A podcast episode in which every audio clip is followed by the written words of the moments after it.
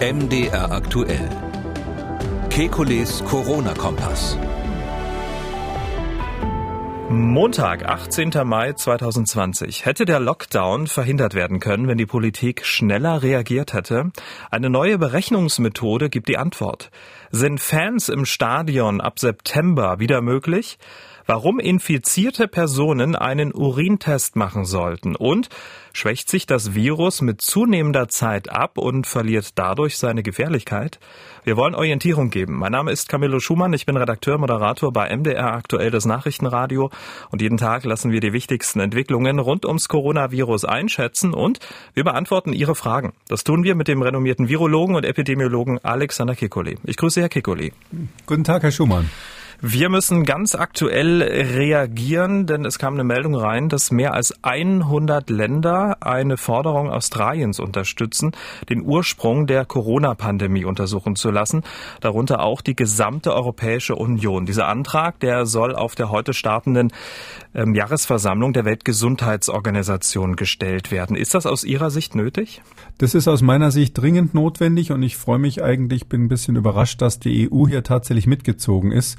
Wir hatten ja schon seit einigen Wochen Beschwerden von Australien und auch von Indien und anderen Staaten, die sehr deutlich gesagt haben, das hat nicht ausgereicht, wie China am Anfang mit der Kommunikation hier umgegangen ist und auch bis heute im Grunde genommen alles, was die Ursprünge dieser Pandemie, dieses ursprünglichen Ausbruchs äh, betrifft, im Dunkeln zu halten. Ähm, jetzt ähm, bin ich sehr gespannt, weil die WHO-Generalversammlung ist natürlich ein extrem kritisch, kritisches äh, Gremium. Herr Gibresius, der Generalsekretär der Weltgesundheitsorganisation, ist ja auch immer wieder dafür kritisiert worden, dass er am Anfang so positiv zur WHO, äh, zu China stand. Ähm, ich meine, das war eigentlich der richtige Weg, weil er musste da auf eine Art Kooperation setzen in dem Fall und konnte sie nicht so viel kritisieren, wie man sich das jetzt im Nachhinein vielleicht wünschen würde würde. Hm.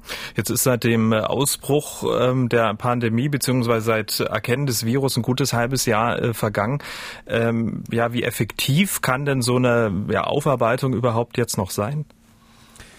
Ganz ehrlich gesagt, ähm, wir haben es in diesem Podcast ja schon mal relativ offen angesprochen, offener als man das vielleicht sonst äh, so in der Öffentlichkeit tut. Ähm, äh, aus meiner Sicht sind zwei Szenarien relativ wahrscheinlich, wie dieses Virus auf den Menschen umgesprungen ist. Das eine Szenario ist, ähm, dass äh, in einer Tierzucht im weitesten Sinne ähm, dieses Virus möglicherweise bei diesen sogenannten Marderhunden, über die wir schon langer Zeit, vor langer Zeit mal gesprochen haben, vorhanden war und hier durch schlechte Tierhaltung vielleicht auf den Menschen übergesprungen ist. Vielleicht gab es sogar mehrere Ereignisse nacheinander, die das bewirkt haben. Und das andere, was nicht vollkommen vom Tisch ist, ist nach wie vor ein Unfall im Laboratorium. Das muss man auch sagen. Da werden ja auch solche Tiere gehalten. Ähm, ich will überhaupt nicht dem Laborunfallszenario jetzt irgendwie den Vorrang geben. Ich glaube, das, das andere Szenario, das natürliche, ist wahrscheinlicher. Aber in beiden Fällen hätte ja China ein enormes Motiv, etwas zu vertuschen. Jetzt nehmen wir mal das harmlosere, dass es sich um einen Ausbruch in einer in einer Marderzucht oder ein äh, Marderhundzucht oder etwas Ähnliches gehandelt hat. Ähm, das wäre natürlich eine Situation, wo die dringend dringend vermieden äh, vermeiden wollten, dass die Öffentlichkeit das mitkriegt, weil man natürlich dann China an den Pranger stellen würde. Diese diese Haltung der Tiere dort zur Feldzucht ist ja sowieso schon im Ziel von PETA und anderen internationalen Tierschutzorganisationen. Ähm, das heißt, ich bin absolut sicher, wenn es da irgendwas in der Richtung gegeben hat an Beweismitteln, dann sind die jetzt weg. Hm. Aber zumindest hat man jetzt Druck aufgebaut und ähm, ja, kann dann andere Möglichkeiten dann anwenden. Da fehlt mir die Fantasie, ähm, welche Mittel das sein könnten. Wissen Sie, das ich war ja selbst schon nach dem SARS-Ausbruch in China. Damals hat man noch noch stärker eigentlich gemauert, äh, ganz am Anfang. Das, äh, man kann sich das nicht so vorstellen wie hier, dass man da einfach hinfährt und sagt, hallo, ich heiße Doktor sowieso, ich möchte da gerne mal ein paar Proben nehmen und wissen, wie ist das in Ihrer Marderhundzucht, wie ist das bei Ihren Tieren, die draußen rumlaufen. Geben Sie mir mal die Probe sowieso aus Ihrem Labor. Was hatten Sie eigentlich damals für Versuchstiere? Kämen die auch in Frage? Wo sind die Laborprotokolle etc.? So würde das in, in Europa laufen, wenn so eine äh, Untersuchung äh, stattfinden würde. Übrigens auch in den Vereinigten Staaten von Amerika wäre es ganz genauso offen. In China kommen sie überhaupt schon mal gar nicht in das Labor rein. Wenn sie Glück haben, überhaupt in die Stadt, aber da haben sie natürlich ständig einen Aufpasser an ihrer Ferse, der guckt, was sie dort machen. Und das ist völlig ausgeschlossen, dass, dass ein ausländisches äh, Team ohne, ohne, riskier, ohne Leib und Leben zu riskieren, quasi da also eine richtige investigative Recherche macht. Und ähm, deshalb sehe ich die Chancen, auch wenn das jetzt ein frommer Wunsch von Australien ist, ich sehe die Chancen, dass bei diesem, bei dieser Investig äh, bei dieser Überprüfung was rauskommt, gleich null. Da wird am Schluss gesagt werden, werden. Äh, wir wissen, wir sind unzufrieden damit, dass China am Anfang ähm, so verzögert die Informationen rausgegeben hat. Mehr als dieses Statement wird es nicht geben. Und man wird dann noch einen zweiten Satz anfügen, in dem Sinn, dass man sagen wird, ja, aber wir ähm, anerkennen, dass China inzwischen alles viel besser als am Anfang macht und auch überfordert war damals. Also so eine Art von politischen Satz wird da rauskommen. Gut, da hoffen wir mal, dass ähm, Ihre Prognose, dass Sie damit nicht recht behalten werden. Wir sind, auch, ja. wir sind sehr gespannt und werden dann mal drauf schauen, wenn es dort Ergebnisse gibt. Zur ja, wichtigen großen Frage dieses Podcasts, wäre der Lockdown in Deutschland zu verhindern gewesen? Diese Frage wird uns ja auch in den kommenden Tagen und Wochen zunehmend beschäftigen, treibt ja auch einige Menschen auf die Straße. Mehrere Wissenschaftler haben jetzt eine Berechnungsformel entwickelt, mit der sich ausrechnen lässt, wann welche Maßnahmen wie gewirkt haben. Herr Kikoli, Sie kennen diese Formel. Wie wichtig ist die bei der Beantwortung der Frage, ob der Lockdown zu verhindern gewesen wäre? Ja, das ist natürlich eine ganz wichtige Frage. Ähm, die ist vor allem mal in die Zukunft gesprochen wichtig, ähm, weil wir ja, wenn wir verstehen, ähm, welche Maßnahmen wie stark die Infektionsrate beeinflusst haben, dann können wir natürlich erstens für uns hier in Zukunft, das Thema ist ja noch nicht vorbei, viel exakter feststellen, was wir machen müssen, in welcher Situation, wie schnell das wirkt. Und das ist sehr, sehr wertvoll auch für andere Länder, die in anderen Phasen der Pandemie sind, damit die sich entscheiden können, welche Maßnahmen sie mit welchem Effekt einsetzen können. Ja, und natürlich kann man in die Vergangenheit blicken. Das ist jetzt in Deutschland durch die vielen Proteste natürlich gerade aktuell. Was war denn überhaupt nötig? Was war rechtzeitig? Und solche Fragen. Ähm, all das hat diese ähm, Arbeit, die ähm, aus, aus Göttingen stammt. Das äh, ist ja dort die ähm, äh, Kollegin Priesemann, die die Arbeit geleistet, äh, leitet hat, die Arbeitsgruppe. Ähm, diese Arbeitsgruppe, die hat schon mehrere so statistische Auswertungen gemacht eigentlich für die Situation in Deutschland. Und diesmal haben sie es wirklich besonders gründlich gemacht und wie ich finde mit einem ganz hervorragenden mathematischen, sehr, sehr gründlichen, sehr, sehr wasserdichten Ansatz gearbeitet. Hm. Also mit anderen Worten, um da mal einen Strich drunter zu ziehen, diese Formel wird die Frage beantworten, ob wir den Lockdown hätten verhindern können. Ja, es ist jetzt äh, mathematisch gesehen nicht nur eine Formel, es ist ein Modell. Mhm. Also das Robert Koch Institut, da haben wir schon ein paar Mal drüber geredet, wie die zum Beispiel dieses R ausrechnen. Die machen dann so eine Art Dreisatz. Das kennt jeder noch aus der Schule. Ähm, da hat man quasi die Situation, dass man also äh, zum Beispiel einen Mittelwert über sieben Tage jetzt aktuell bildet und, und, und daraus ausrechnet, ähm, äh, was wahrscheinlich äh, der, jetzt der aktuelle R-Faktor ist oder äh, ausrechnet, wie die, dieses Nowcasting ist, also was wir erwarten würden für die jetzige Situation. Ähm, da die Göttinger Arbeitsgruppe, das sind ja nun richtige Spezialisten für sowas, die sind da eigentlich einen viel einen großen Schritt weitergegangen. Äh, die haben dieses sogenannte SIR-Modell verwendet. Das wird in der Epidemiologie ganz oft äh, genommen. Das ist eine relativ wichtige Sache. Und zwar guckt man, S heißt susceptible, also empfänglich, I heißt infektiös, und R heißt recovered, also geheilt. Also man unterteilt quasi die Bevölkerung in drei große Gruppen, wenn man so will. Die eine, die noch empfänglich sind und angesteckt werden könnten. Die zweite Gruppe, die infiziert ist, die gerade die anderen anstecken kann. Und die dritte Gruppe, die nicht mehr angesteckt werden kann, weil sie geheilt sind. Und jetzt ist ja klar, ähm, solange die Infizierten zunehmen ähm, nehmen äh, zugleich dann mit bisschen zeitlich versetzt auch die Geheilten zu, also geheilt, Schrägstrich auch gestorben natürlich. Ähm, und wenn die Infizierten langsamer zunehmen als die Geheilten zunehmen, also wenn's, äh, wenn die Zunahme der Geheilten immer äh, größer ist als die Zunahme der Infizierten, dann baut diese, baut diese Pandemie ab. Das ist also quasi so ein Gleichgewicht. Zunahme der infizierten Personen heißt, die, die Epidemie ist noch im exponentiellen Wachstum. Zunahme, äh, größere Zunahme der Geheilten heißt, die Epidemie baut ab. Das ist so ähnlich wie mit diesem R. Wenn das R bei eins ist, wenn es drüber ist, steigt die Epidemie, wenn es drunter ist, sinkt die Epidemie. Kann man auch ein bisschen ineinander umrechnen. Und das machen die also jetzt nicht einfach nur mit so einem Dreisatz, sondern so ähm, äh, ganz interessante, ähm, ganz interessante Methode. Ähm, die äh, modellieren erstmal, wie die Epidemie überhaupt verlaufen ist. Da schauen sie sich die tatsächlichen Meldungen an und basteln quasi über diese Kurve, die wir alle kennen, basteln die eine Formel, mit der sie jeden einzelnen Punkt der Kurve, Kurve theoretisch berechnen könnten, aber äh, im Nachhinein. Und dann nehmen Sie jeden einzelnen Punkt dieser Kurve und sagen, was wäre denn, wenn wir einen Parameter verändert haben? Da machen Sie eine so eine Art Projektion in die Zukunft, kann man auch in die Vergangenheit machen für jeden einzelnen Punkt dieser Kurve. Ähm, das ist so ähnlich, als wenn ich sage, na ja, ähm, ich weiß zum Beispiel, ähm, ich habe in der letzten Woche äh, dienstags immer Müsli gegessen und mittwochs immer Wurst gegessen. Und ähm, jetzt stelle ich später fest, immer wenn ich Wurst gegessen habe, bin ich nachmittags, hatte ich nachmittags Kopfschmerzen. Und äh, dann kann man natürlich umrechnen, wenn du so und so oft äh, viel öfters Wurst gegessen hättest, wie viel öfters hättest du Kopfschmerzen bekommen. Also so eine Art theoretische Vergangenheitsberechnung auf Basis von harten da Daten, mhm. für die die Spaß haben, das nachzugucken. Das ist nur eine Markov-Kette, eine nach einem russischen Mathematiker, also eine Markov-Kette oder Markov-Theorem, nach dem das berechnet wird. Und die haben das, das ist mathematisch extrem aufwendig, haben die quasi berechnet auf, auf, auf der Basis der vorhandenen vorhandenen Kurve, wie hätte die sich zum Beispiel verhalten, wenn wir keinen Lockdown gemacht hätten? Wie mhm. hätte die sich verhalten, wenn wir den Lockdown früher gemacht hätten? Mhm. Und das gibt schon sehr, sehr exakte Aussagen. Mhm. Jetzt ist ja, um da gleich mal anknüpfen zu wollen, das ist ja der Kampf gegen das Virus, ein Kampf gegen die Zeit. Ähm, und es wurde ja berechnet, dass wir gerade eben gesagt haben, was passiert wäre, wenn man die ganzen Maßnahmen fünf Tage früher oder fünf Tage später eingeführt hätte. Mit welchem Ergebnis? Ja, das haben die hier tatsächlich gemacht. Die haben vor allem in ihrer Publikation mal aufgeschrieben, wie wäre das, wenn man die Maßnahme, da haben sie als Beispiel mal eins rausgenommen, man kann an der Formel, die übrigens im Internet runterladbar ist, oder an diesem, an diesem, an diesem nicht Formel, sondern an diesem Algorithmus, kann man ähm, alles, alles Mögliche eingeben ähm, die haben mal reingeschaut, wie das ist, wenn man zum Beispiel diese Schulschließungen, die ja stattgefunden haben am 16.03., äh, wenn man die einfach fünf Tage später gemacht hätte.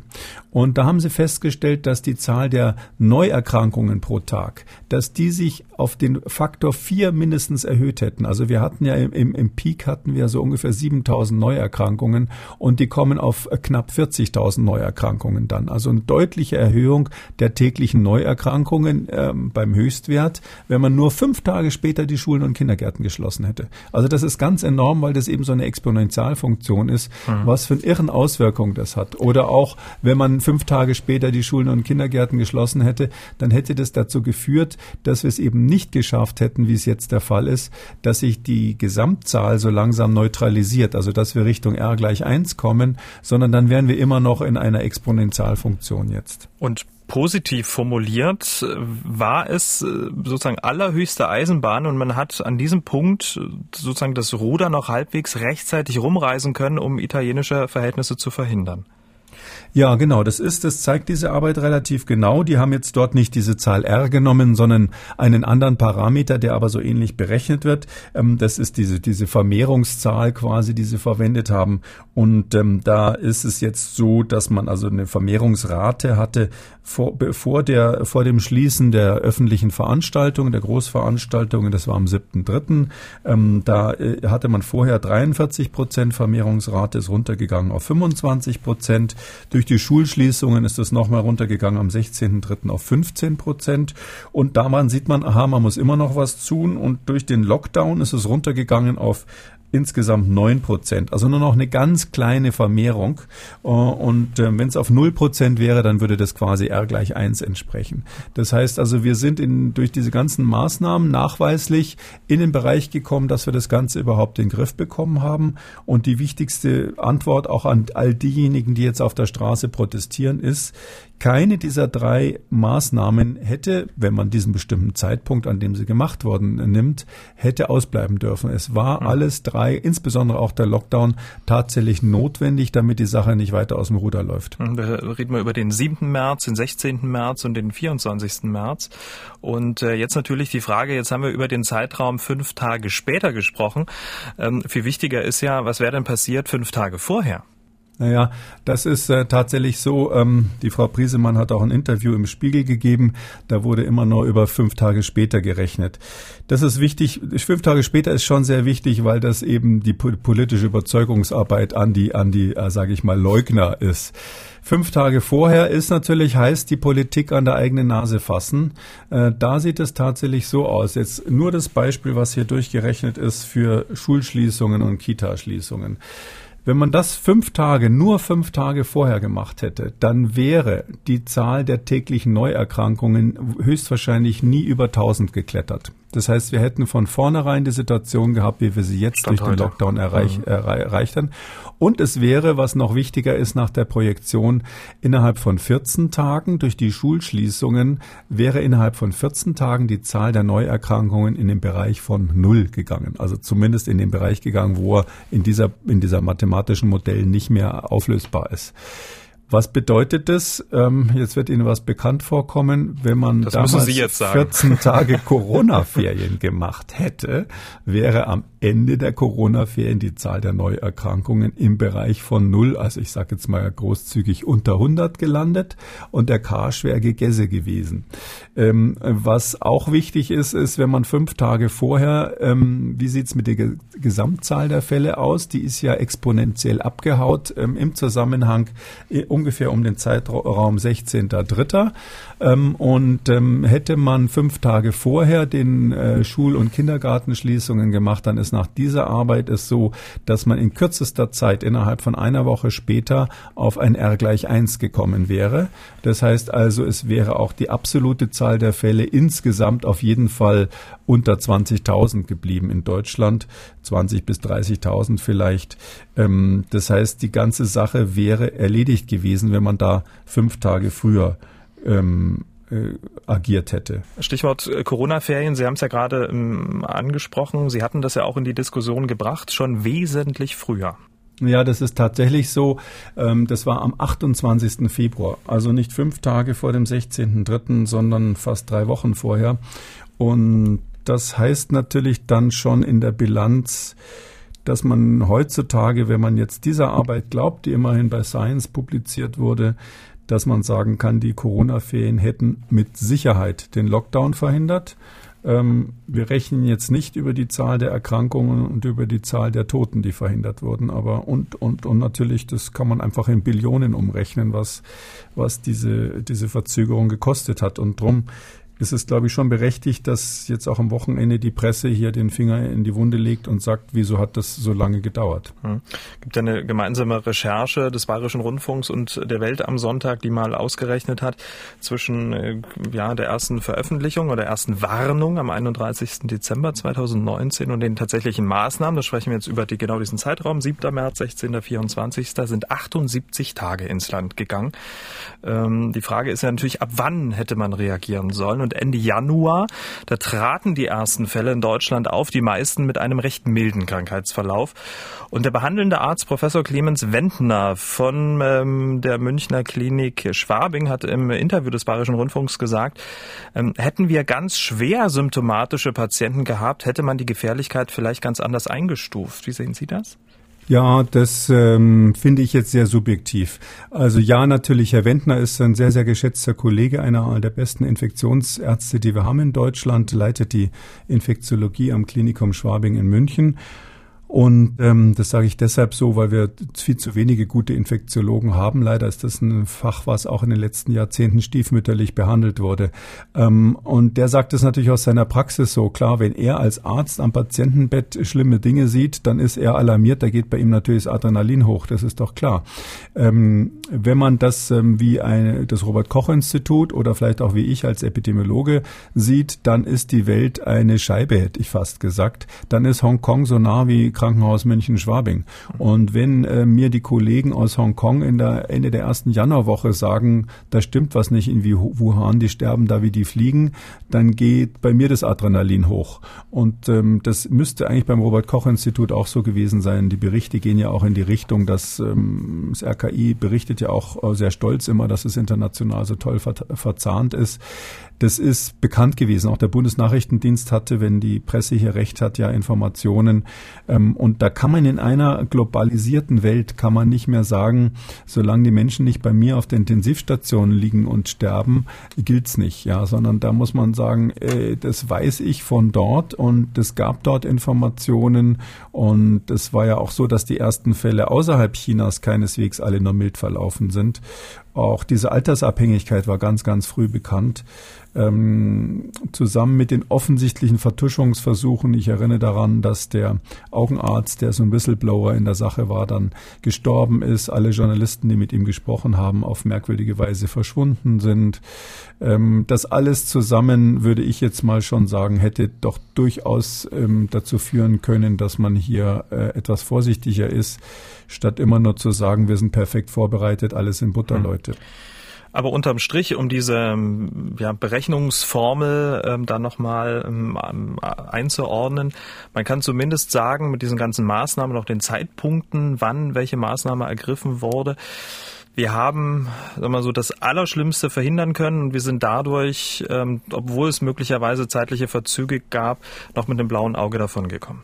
So sehe ich es auch. Wir haben in Deutschland Glück gehabt, andere europäische Länder hatten weniger Glück. Unterm Strich werden überall die Regierungen ganz ehrlich gesagt das Gleiche machen wie China. Die werden alle sagen, ob es die Franzosen sind oder die Italiener, die werden alle sagen, das hätte ja doch viel schlimmer kommen können. Und ich äh, sehe das auch schon in den künftigen Regen, Reden der Bundesregierung. Ähm, das ist natürlich ein schwacher Trost für die Menschen, die Angehörige verloren haben äh, und Freunde verloren haben in der Krise. Ähm, und aber ohne jetzt nach hinten zu blicken, ich glaube, das ist, muss uns auch warnen. Wir müssen einfach sehen, wir sind diesmal ganz hart am Wind gesegelt und hatten wirklich Muzzletoff. Und äh, wenn jetzt im Herbst wieder so eine neue Welle kommt, ich bin übrigens gegen das Wort Welle eigentlich, obwohl ich es immer selbst benutze, aber wenn das Virus im Herbst nochmal kommt, dann müssen wir einfach ganz anders vorbereitet sein. Und äh, wir dürfen jetzt nicht über den Sommer so nach dem Motto, hurra, wir haben es geschafft, uns entspannen, sondern wir müssen jetzt endlich mal die Zeit nutzen, um uns vorzubereiten, falls im Herbst wieder die Fälle steigen weil Sie es gerade angesprochen haben, Sie selber ja auch ständig diesen Begriff verwenden, Welle. Warum haben Sie was dagegen? Ja, der Begriff Welle ist in vieler Hinsicht äh, missverständlich. Ähm, er ist zwar verständlich für die Menschen, aber man muss sich erstens klar machen, das kommt ja nicht in so einer Welle, sondern das sind einzelne Herde, die so hochpoppen, wie zum Beispiel ein Ausbruch bei irgendwelchen Leuten, die in einem äh, Heim zusammen gewohnt haben. Das heißt also, es geht nicht wie eine Welle glatt über die gesamte Bevölkerung rüber, sondern es sind quasi einzelne Explosionen wie, wie Granaten ein Einschläge.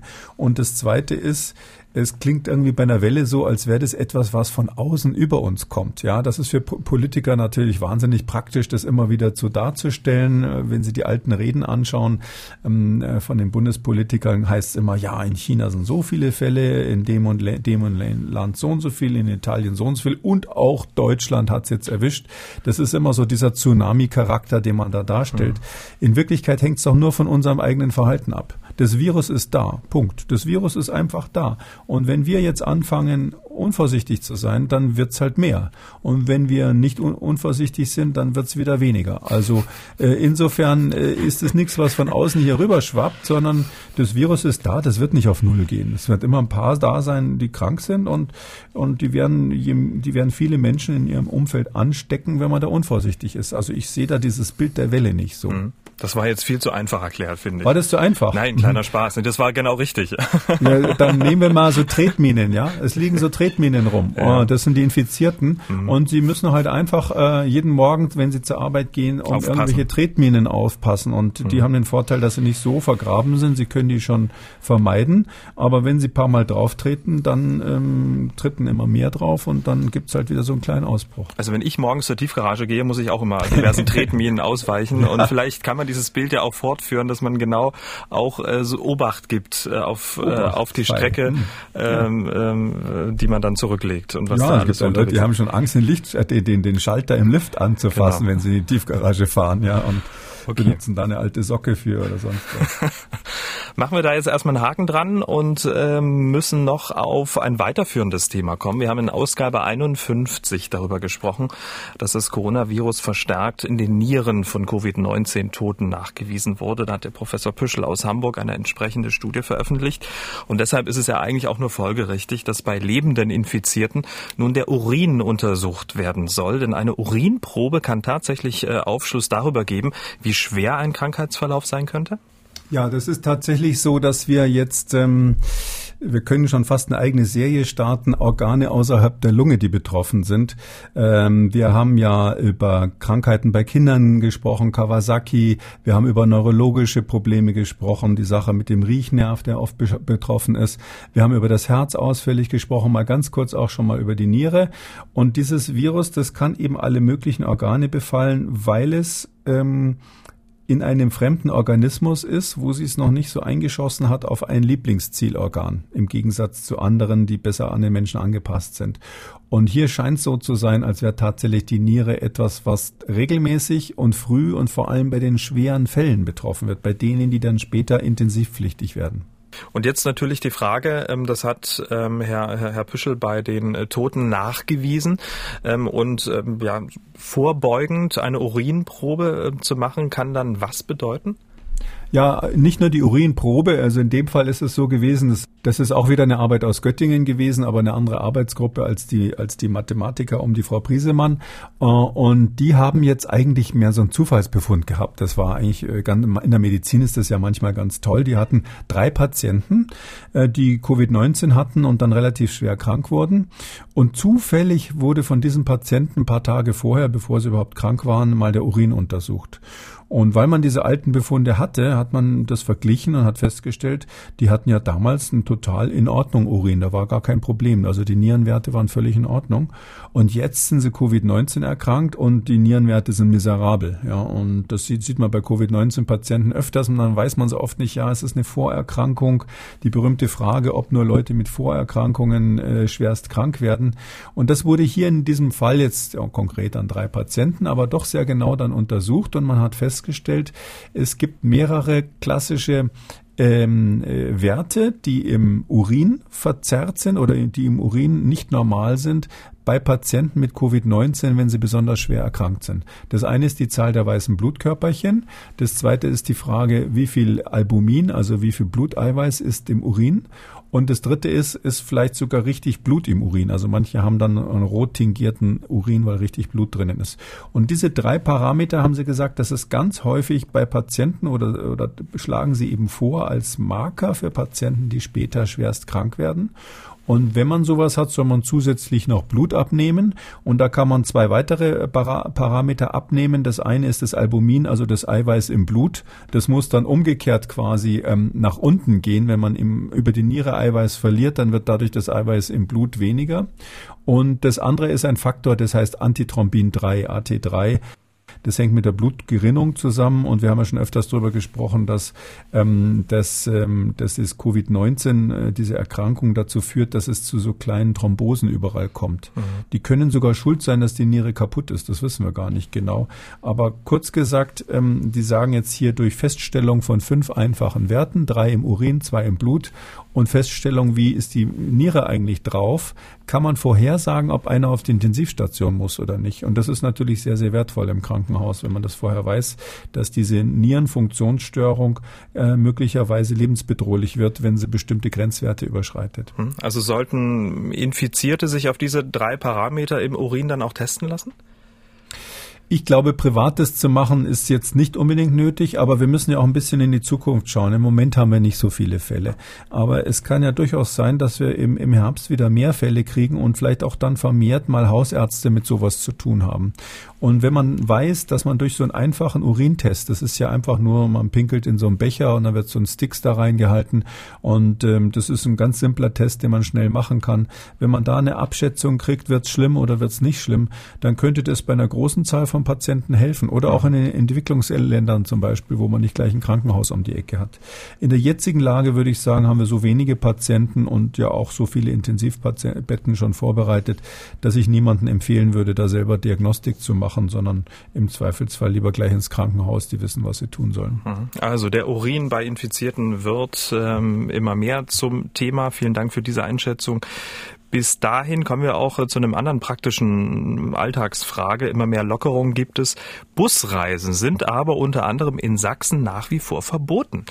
Laut Verordnung vom 12. Mai. Denkbar wäre es, dass jetzt in der nächsten Verordnung dieses Verbot vielleicht aufgehoben werden könnte. Aber mal so grundsätzlich Busreisen, ist das so eine große ähm, virologische Herausforderung? Ja, das geht an die Gretchenfrage wieder ran. Wie infiziert man sich eigentlich mit diesem Virus? Und da ähm, ist in der Tat so, dass auch so in der öffentlichen Diskussion das mal hin und mal her geht. Ähm, ehrlich gesagt, auch die Berater der Bundesregierung ändern da doch regelmäßig ihre Meinung.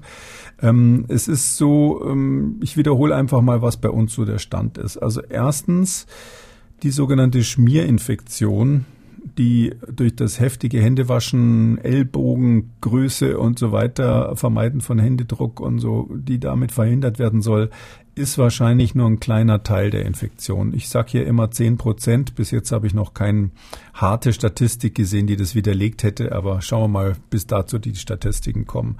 Also wenn man 10 Prozent Infektion durch Schmierinfektionen hat, da kann man schon mal sagen, naja gut, das ist beim Bus eigentlich egal. Ich muss ja nicht das Geländer anfassen und dann hinterher eine Stulle essen im Bus. Das zweite ist dann die sogenannte Tröpfcheninfektion. Da muss man in gewisser Weise face-to-face -face sein, aber zumindest deutlich näher als zwei Meter sich gegenüberstehen. Durch Husten, Singen, Sprechen oder heftiges Schnaufen fliegen halt da die Tröpfchen, die haben aber eine begrenzte Reichweite. Und das Dritte, und das ist eben jetzt die Frage, welchen Anteil hat es, das ist diese sogenannte aerogene Infektion. Also wenn zwei Leute in einem Raum zusammen sind, das kann im Bus sein zum Beispiel, und nicht richtig gelüftet wird, dann wird allein durch das Atmen, aber speziell natürlich dann auch durch Sprechen, entsteht diese Wolke, über die wir schon oft gesprochen haben, die man so um seinen Kopf herum hat nach und nach. Und diese Wolke hat jetzt nicht die Riesenreichweite und steht auch nicht ewig da, aber wenn keine Lüftung ist und man lange zusammensitzt, dann kann diese sogenannte aerogene oder luftgetragene Infektion, die kann natürlich dazu führen, dass auch Leute im Bus mal drei, vier Reihen weiter hinten infiziert werden, ohne dass man sich anschaut. Mhm. Und ich kann mir vorstellen, dass davor die Behörden in, in, in Sachsen Angst haben. Wie viel Prozent macht diese aerogene Infektion aus, das weiß keiner. Also die ähm, CDC, ähm, die internationale Seuchenbehörde der USA, die Weltgesundheitsorganisation und die Europäische Seuchenbehörde und noch ganz viele andere, gehen, so wie wir bisher in diesem Podcast, davon aus, dass das ein kleiner Anteil ist, aber möglich ist. Ich habe mal gesagt, so naja, zehn Prozent vielleicht nochmal. Es gibt natürlich einzelne Superspreader-Ereignisse. Da kennen wir so diese berühmten Chorproben, wo die Leute da angeblich 1,50 Meter auseinander standen. Ich glaube das nicht so richtig. Und haben da munter gesungen stundenlang in einem geschlossenen Raum und dann wurden da mehrere angesteckt. Ähm, in solchen Situationen, meine ich, kann man natürlich relativ schnell relativ viele Opfer finden, so dass sie es auf die, wenn sie es auf die Zahl der Infizierten beziehen, kann das schon relativ, ähm, sag ich mal, imposanter Ausbruch dann werden. Wir nennen sowas ja dann ein Superspreading-Ereignis. Das wäre dann aerogen, aerogen übertragen. Umgekehrt aus der Sicht dessen, der betroffen ist, ist natürlich die Wahrscheinlichkeit, in so ein Ausbruchsereignis reinzukommen, trotzdem gering. Da müssen Sie ja bei der Chorprobe dabei gewesen sein. Und wer war da schon dabei? Das heißt also, ich bleibe bei ungefähr zehn Prozent Risiko aus Sicht dessen, der betroffen ist. Auch wenn vielleicht bei den Gesamtfallzahlen durch diese Superspreading Spreading-Ereignisse dann relativ viele äh, infiziert wurden durch aerogene Infektionen. Ähm, wenn man das ähm, sagt, ja, diese aerogene Rest äh, Infektion spielt eine große Rolle. Und da kann man ganz klar sagen, muss man an der Stelle vielleicht auch sagen, weil die Leute ja auch sich anderweitig informieren. Äh, mein Kollege Christian Drosten hat am Wochenende da ähm, sehr viel, ähm, sage ich mal, sehr viel Presse dafür bekommen, dass er gesagt hat, er glaubt, dass das 50 Prozent aller Infektionen sind. Also wenn man das jetzt so sehen würde, damit widerspricht er der CDC, also der amerikanischen Gesundheitsbehörde, äh, wenn man das so sehen würde, dann hätte das natürlich zur Folge, dass sie nicht mehr Bus fahren können, weil sie dann sagen, Mensch, das ist viel zu gefährlich. Da dürften sie aber auch keine Schulklassen mehr aufmachen, ohne dass mhm. irgendjemand einen Mundschutz auf hat. Mhm.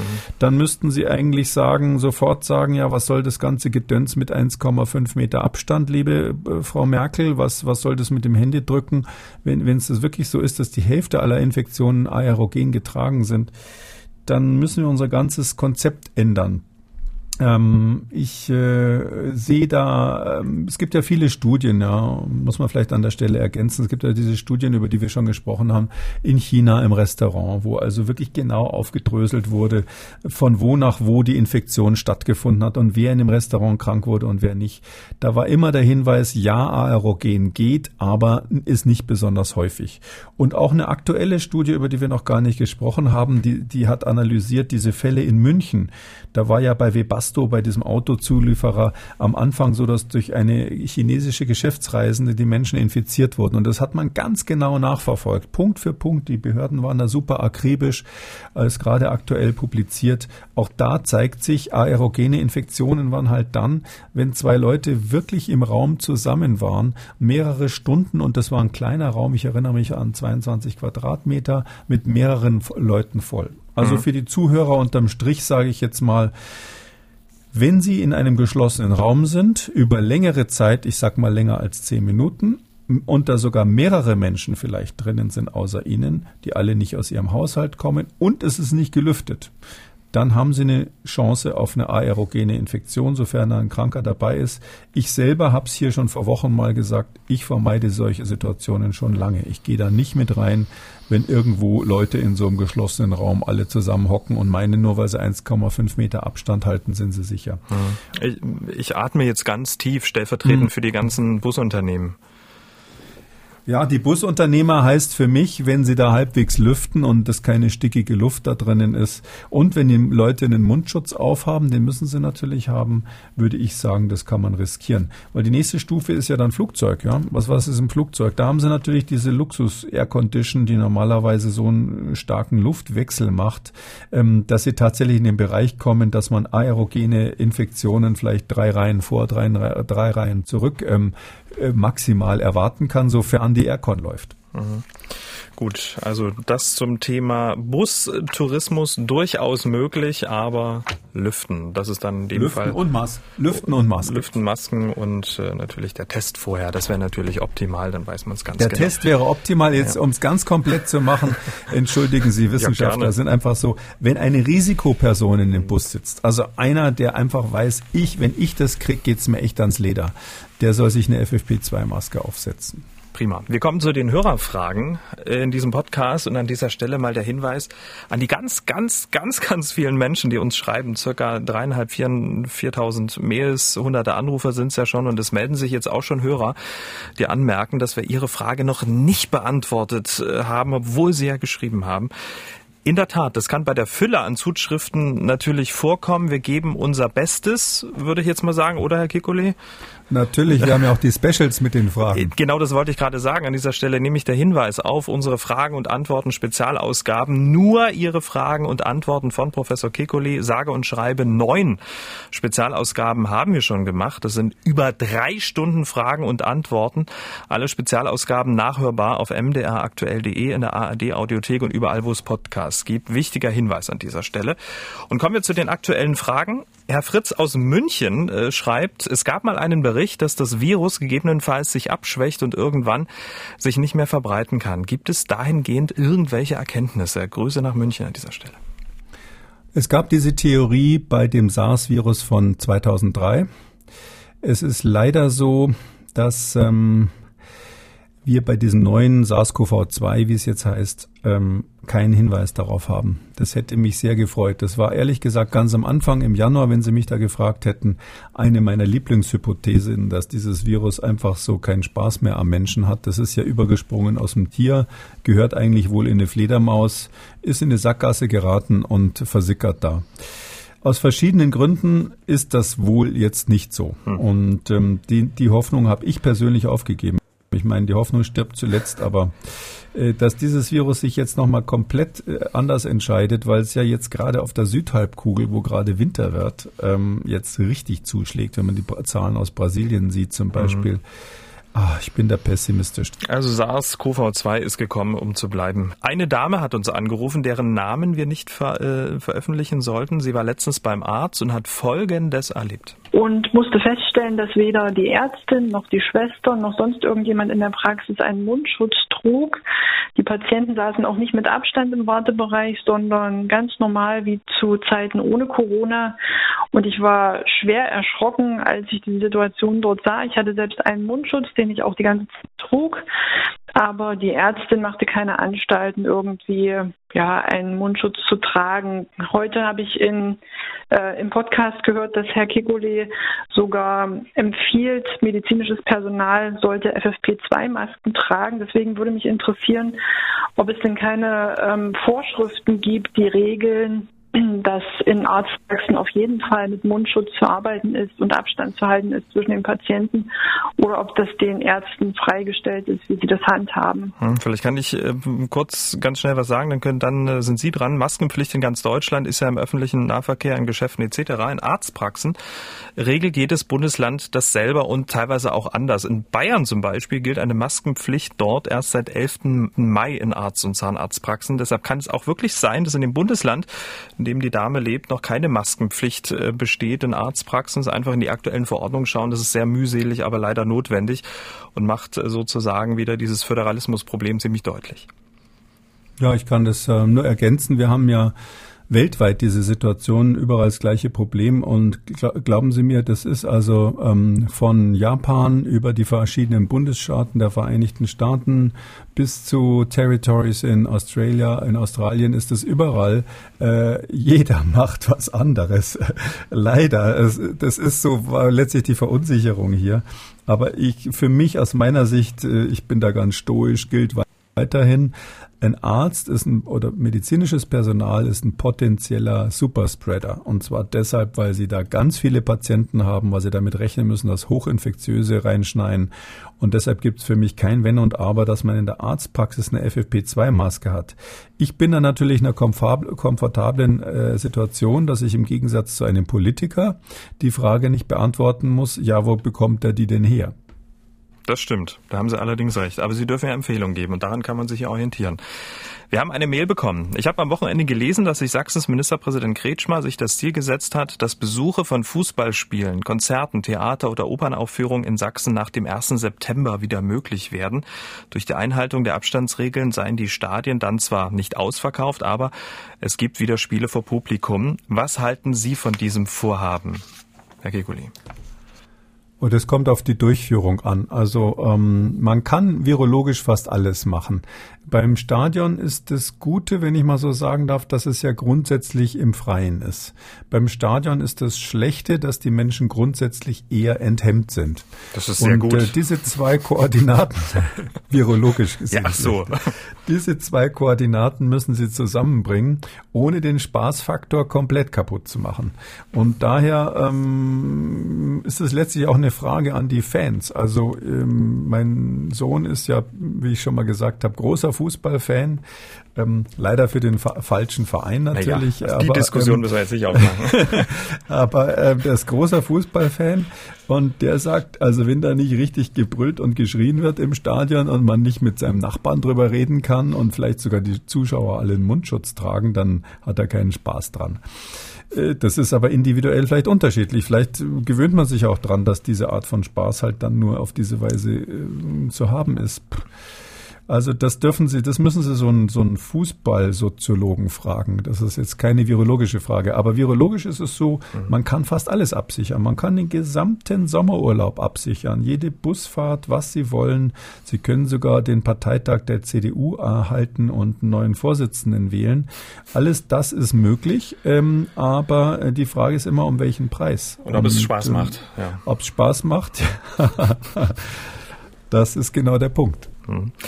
Gut, ähm, wir sind am Ende der heutigen Ausgabe und wie immer beenden wir diesen Podcast mit einem guten Gefühl für unsere Hörer. Und ich habe eine Zuschrift an uns beide bekommen. Soll ich die mal zum Besten geben? Sehr gerne. Und zwar, ich glaube, von dem jüngsten Podcast-Hörer, eine, oh, pardon, die jüngste Podcast-Hörerin vermute ich. Das ist Taya. Sie schreibt, lieber Alexander Kiko, lieber Camillo Schumann, liebes Podcast-Team. Ich heiße Taya, bin acht Jahre alt und höre oft euren Podcast. Natürlich nicht alleine, sondern mit meiner Mama, meiner Oma. Manchmal hört auch mein Papa zu. Eine Frage habe ich momentan nicht, aber ich möchte euch danken für die Informationen über das Coronavirus. Selbstverständlich trage ich schon lange vor der Maskenpflicht meine Mund, äh, meinen Mundschutz selbst genäht in Klammern und gerade näht Mama viele neue Masken, weil in Bayern die Schulen wieder öffnen. Bitte macht weiter so viele. Liebe Grüße, Taya, acht Jahre alt.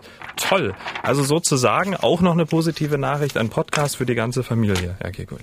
Ähm, ich hatte ehrlich gesagt immer befürchtet, dass der Podcast von den Eltern verwendet wird, um die Kinder in den Schlaf zu, in den das Schlaf auch, zu wiegen. Ja, ja.